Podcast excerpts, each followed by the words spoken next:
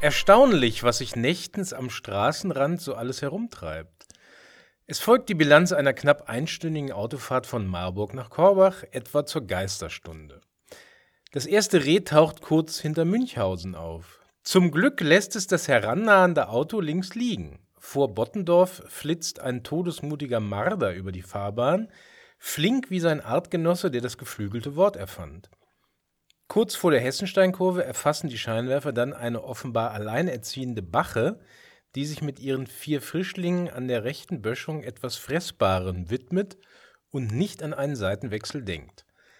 Nach so viel Biodiversität kaum noch der Rede wert, die Katze, die in Herzhausen wenige Meter vor dem Blitzer die Straße überquert. Zum Abschluss sprintet kurz vor Tal Itter noch etwas Undefinierbares auf vier Beinen über den Asphalt. Zu Hause zähle ich zusammen. Fünf Arten, zehn Tiere. Dabei hatte ich doch extra die B252 und nicht die Nebenstrecke über Rosenthal genommen, um möglichst wenig Fauna mit dem Fernlicht zu erschrecken.